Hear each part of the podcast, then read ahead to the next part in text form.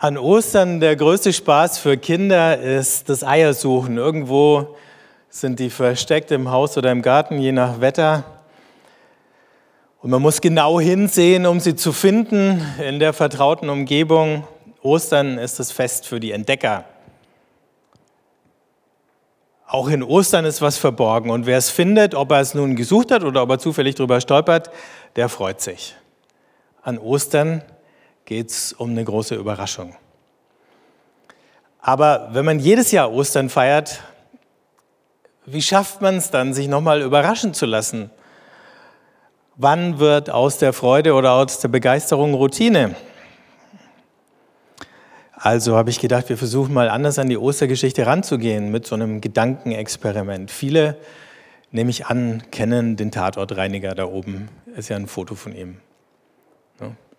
Also gespielt von Bjarne Mädel, aber die Figur heißt Heiko Schotte oder Schotti und ist längst eine Kultfigur, mehrfach preisgekrönt im deutschen Fernsehen und für die Firma Lausen Gebäudereinigung äh, beseitigt der Tatortreiniger dann äh, an Orten, wo Verbrechen stattgefunden haben, die Spuren dieser Verbrechen, nachdem die äh, Polizei die Spuren untersucht hat. Und wenn er dann so hat das mal in einem Fernsehinterview gesagt, den letzten Dreck wegmacht, dann begegnen ihm die merkwürdigsten Menschen und Situationen. Also stellen wir uns doch mal vor, was wäre, wenn der Tatortreiniger in der Ostergeschichte auftauchen würde oder in diesem, in diesem Szenerie, die, die Ost, das Osterevangelium beschrieben hat. Und wie würde das durch seine Augen betrachtet vielleicht ausschauen? Ähm, dann beamen wir ihn zurück ins Jahr 30 nach Christus und dann stellen wir uns vor, wie er dann so bepackt mit seinen, ich habe jetzt hier keine Koffer da, mit seinen Taschen oder so da ankommt in diesem Garten, wo das Grab steht. Und äh, auf ihn wartet schon ein Wachmann von Science Security. Ähm, Schotti stellt sich vor und fragt, wo und was er jetzt genau sauber machen soll. Und der Wachmann deutet auf den Eingang zu einem Felsengrab da im Garten und sagt, da sei eine Leiche verschwunden aus dem Grab, vermutlich geklaut. Und der Wachmann sagt, er wird jetzt dann gleich gehen, weil er hat jetzt eh schon ewig hier Wache schieben müssen und jetzt geht er mal seine Überstunden abfeiern. Ähm, verdutzt fragt Schotti dann den Wachmann zurück, warum denn überhaupt Gräber jetzt bewacht werden müssen. Normalerweise klauen Grabräuber, wenn denn Grabräuber kommen, das, die Beigaben im Grab und lassen die Leiche liegen. Aber einen Toten zu klauen ist doch ein bisschen ungewöhnlich. Oder seien Sie sich vielleicht gar nicht sicher gewesen, ob der Tote wirklich tot war und hatten Angst, dass er aus dem Grab kommt. Doch, doch, sagt der Wachmann, die Hinrichtung, das haben die römischen Profis gemacht, die wissen schon, wie sowas geht. Das hat bisher noch niemand überlebt die stellen schon deswegen sicher, dass der Tote wirklich tot ist, damit er nicht irgendwann kommt und versucht, sich an ihnen zu rächen. Hinrichtung, fragt Schotti. Geht's wohl um einen Verbrecher? Ja, sowas in der Art, sagt der Wachmann. So ein selbsternannter Prophet aus Galiläa, der auf der Straße und dann später im Tempel die Behörden provoziert hat. Früher oder später artet sowas, auch wenn es friedlich anfängt, doch sowieso immer in Gewalt aus. Und deswegen hat man einfach mal präventiv durchgegriffen, weil sowieso noch so viele Festbesucher zum Passafest in der Stadt waren und da kippt die Stimmung mal ganz schnell. Und weil man keine Versammlungen am Grab wollte, hat man wahrscheinlich den Wachposten da aufgestellt und das Grundstück abgeriegelt. Hm. Stotti schaut sich um. Und am Eingang zum Grab entdeckt er plötzlich so einen kleinen Blutfleck. Ach, sagt der Wachmann, das ist das Blut von einem Kollegen, der, äh, der ist da gestürzt, weil er geblendet war von so einem hellen Licht. War aber nur eine Platzwunde. Schotti fragt, also wenn das ein Überfall war, wenn die Leiche da geraubt wurde, gab es denn da keinen Kampf? Jetzt wird der Wachmann ein bisschen verlegen und sagt, außer einem Blitz und einem Donner, dass die Wände wackeln, sei eigentlich nichts zu sehen gewesen. Also sie haben niemanden gesehen, der zum Grab hingegangen wäre. Es kam sowieso niemand raus. Das sei sowieso nicht möglich, das Grab von innen zu öffnen. Und wenn der Schotti äh, Zweifel hätte, dann könnten Sie es gerne mal probieren. Er kann mal reingehen, er rollt mal den Stein vor und dann kann Schotti mal gucken, ob er wieder rauskommt. Aber Schotti lehnt dankend ab. Dann überlegt er kurz, dann zwinkert er dem Wachmann zu und sagt, also du kannst es mir ja ruhig sagen, ich sage es auch nicht weiter. Ihr habt einfach zu tief ins Glas geschaut, oder? Und dann hat sich der Kollege im Suff verletzt und dann seid ihr eingepennt und dann, als ihr aufgewacht seid, war das ganze Schlamassel am Laufen. Dann zuckt der Wachmann mit den Schultern und sagt, ja, ich vermute, die Vorgesetzten glauben das auch, wenn sie die ganze Geschichte erfahren, dass das eine Ausrede war und die Wachmannschaft gebechert hat oder im Tiefschlaf versunken war. Dabei, bei so einem Gewitter und bei so einem Donnerschlag würde wirklich jeder aufwachen, egal wie sturzbetrunken er bis dahin gewesen ist. Und sagt der Wachmann, jetzt fürchtet er, dass es natürlich Gehaltskürzungen geben könnte, Strafversetzungen. Dabei hätte keiner der Kollegen sich was zu Schulden kommen lassen. Und der Sold ist eh schon bescheiden und Jerusalem ist teuer und er weiß gar nicht, wie es gehen soll. Ah, Schotti kratzt sich am Kopf, der Typ tut ihm leid. Aber er fragt sich immer noch, ist ja, schon, ist ja schon vorgekommen, dass Feinde einen Toten klauen, um die Leiche zu schänden und sie dann an irgendeinem öffentlichen Ort liegen zu lassen, um die Gegner oder die Öffentlichkeit zu schockieren. Aber die Anhänger von irgendeinem Führer, wenn der tot ist, die sind doch froh, wenn sie ein Grab haben, da können sie dann hinpilgern, da können sie trauern, da können sie sich erinnern. Und in Jerusalem gibt es ja massenweise Gräber, das Grab vom König David oder drüben in Hebron dann die Gräber von Abraham und Isaac, den Patriarchen. Ja, sagt der Wachmann, das hätten die wohl auch gerne gehabt. Am Tag drauf seien dann, am Morgen seien eben auch kurz nach den Ereignissen mit dem Blitz und dem Donner ein paar Frauen am Grab erschienen und die ähm, hätten offensichtlich vorgehabt, diesen Toten einzubalsamieren und ihn nicht mitzunehmen. Die hätten ihn sowieso nicht tragen können zu dritt. Und eine hat, als sie ins Grab kam und gesehen hat, dass es leer ist, vor Schreck ihr Salbengefäß fallen lassen. Und jetzt gibt es da einen Fleck auf dem Boden. Das ist der zweite Fleck, den Schotti wegmachen muss. Schotti besichtigt den Fleck, Ölfleck auf dem Boden und da kriegt er zu hören, dass die drei Damen ganz verstört gewesen seien, dass das Grab leer wäre und dass sie eine Weile kopflos herumgelaufen sind, miteinander diskutiert haben, dann saßen sie eine Weile da und haben geschwiegen und plötzlich, er hat nicht so genau mitgekriegt, wie das passiert ist, hätten sie dann ganz eilig den Garten verlassen. Und äh, irgendwie hat er noch so mit einem halben Ohr mitbekommen, dass sie vorhaben, nach Galiläa zu gehen. Warum, weiß er nicht genau. Offensichtlich kommen sie daher, so klingt ihr Dialekt. Aber sie waren merkwürdig aufgeregt und gar nicht mehr so deprimiert wie am Anfang. Hm. Na gut, Schotti schaut sich den Fleck nochmal an, überlegt, wie er ihn am besten wegbekommt. Wenigstens riecht der gut, das ist ja nicht bei allen Tatorten so.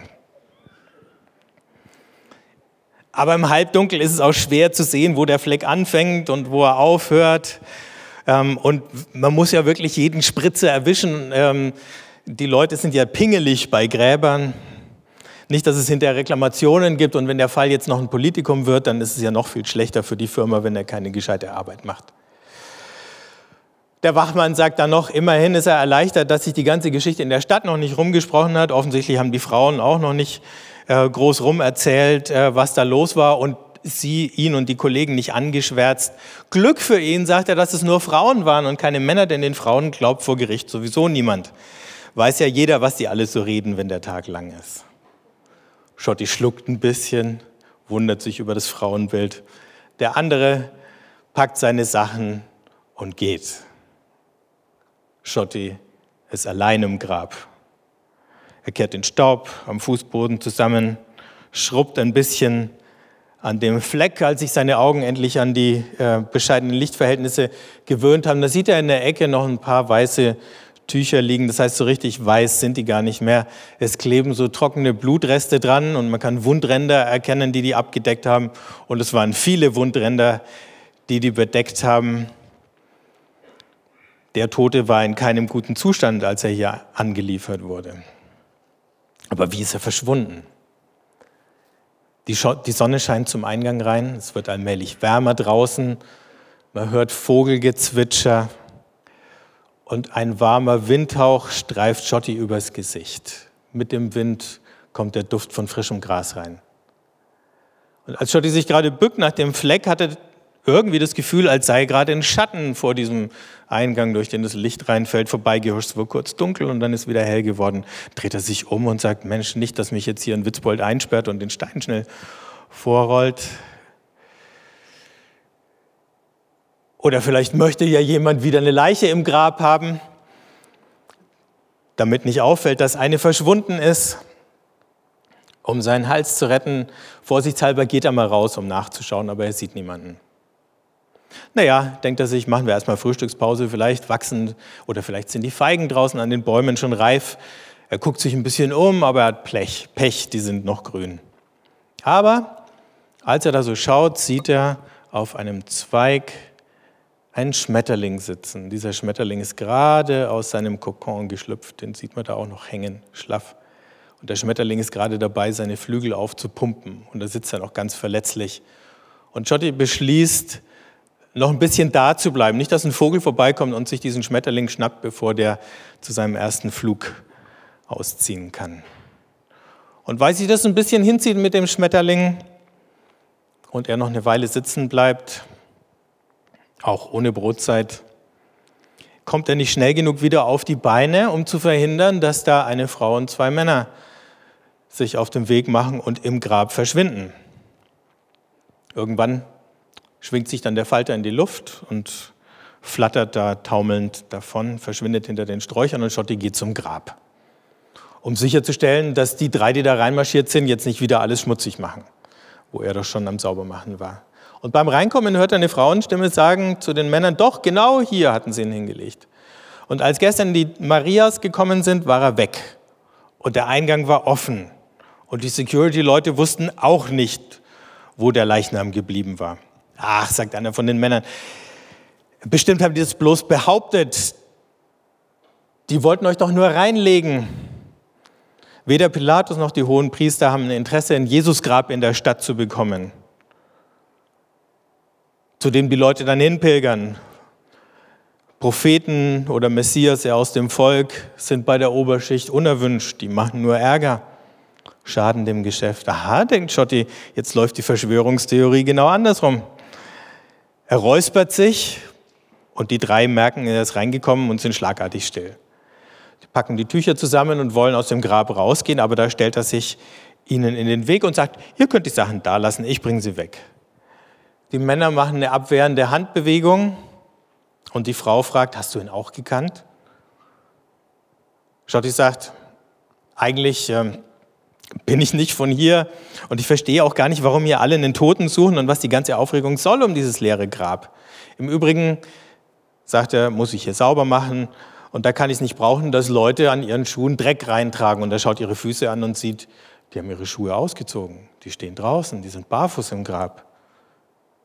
Was ist denn da los? Und dann fragt er, ist das so eine religiöse Sache bei euch Juden, dass ihr barfuß durch die Gegend lauft? Aber die Frau die ihm antwortet, hat eigentlich seine Frage gar nicht gehört. Die sagt nur, aber da saß noch dieser Typ auf dem Stein. Und sie hält immer noch die blutigen Tücher fest an sich gedrückt und sagt, der Mann auf dem Stein hat zu den Marias gesagt, Jesus sei auferstanden.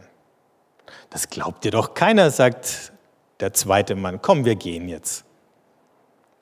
Schotti dreht sich um und sieht ihnen nach. Und während sie so rausgehen, hört er noch, wie die Frau zu ihren Begleitern sagt, wir hätten doch mitgehen sollen nach Galiläa.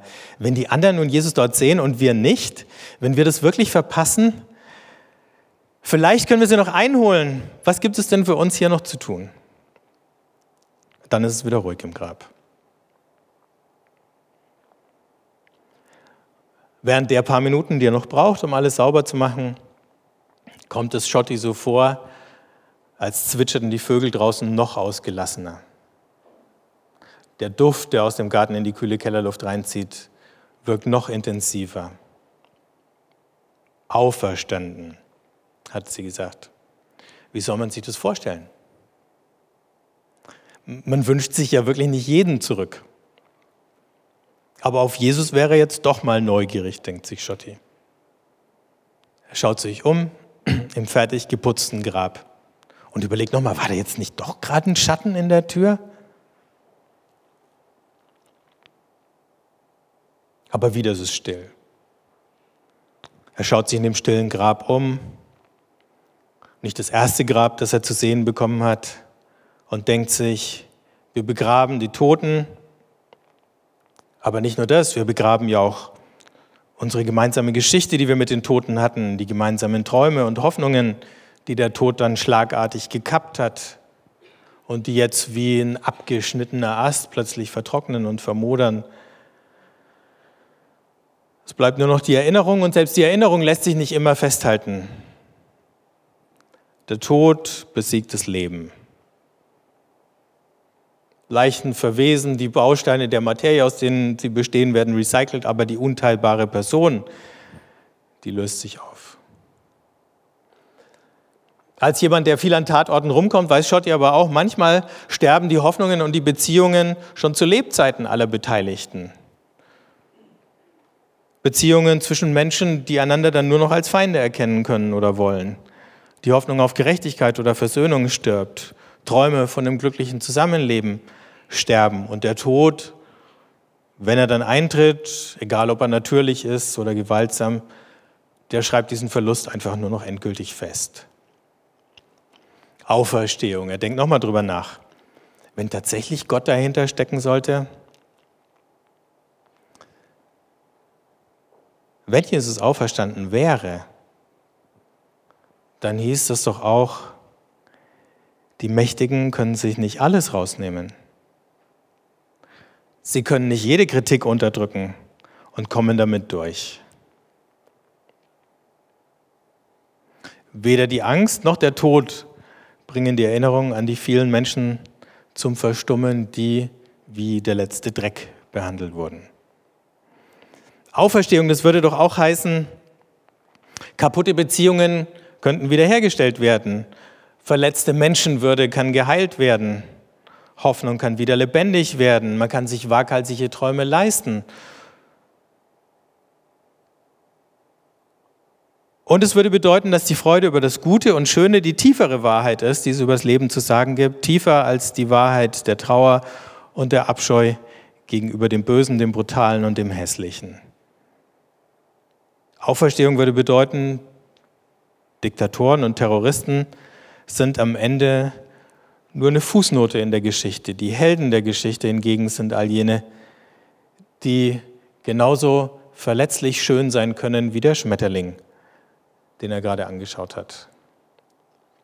Schotti packt seine Sachen in die Box, trägt sie zurück durch den Garten. Anfangs fällt ihm gar nicht auf, dass eine fröhliche Melodie pfeift. Sein Blick streift nochmal den Ast, an dem der Kokon hängt, aus dem der Schmetterling vorhin geschlüpft ist. Er war Zeuge einer Verwandlung. Könnte das ein Symbol sein für unsere Welt? Dass nicht alles beim Alten bleibt? Dass nicht alles den Bach runtergeht, sondern dass alles verwandelt wird? Und manches davon schon jetzt, anderes erst am Ende. Er merkt, während er da rausgeht, wie sich sein, Puls, sein Puls beschleunigt, wie sein Gang sich plötzlich anfühlt, als hätte er Sprungfedern unter den Sohlen. Und die Melodie, die er pfeift, zu der gesellt sich in seinem Kopf, in seinen Gedanken ein ganzes Orchester mit vielen Stimmen. Und es wird immer lauter und lauter und der Rhythmus wird immer intensiver. Eigentlich, denkt er sich, ist die Vorstellung von Auferstehung zu gut, um nicht wahr zu sein. Auferstehung würde nämlich auch bedeuten, dass das Schlimmste nicht das Letzte ist. Dass das Leben kein Tatort ist, sondern ein Tanzort.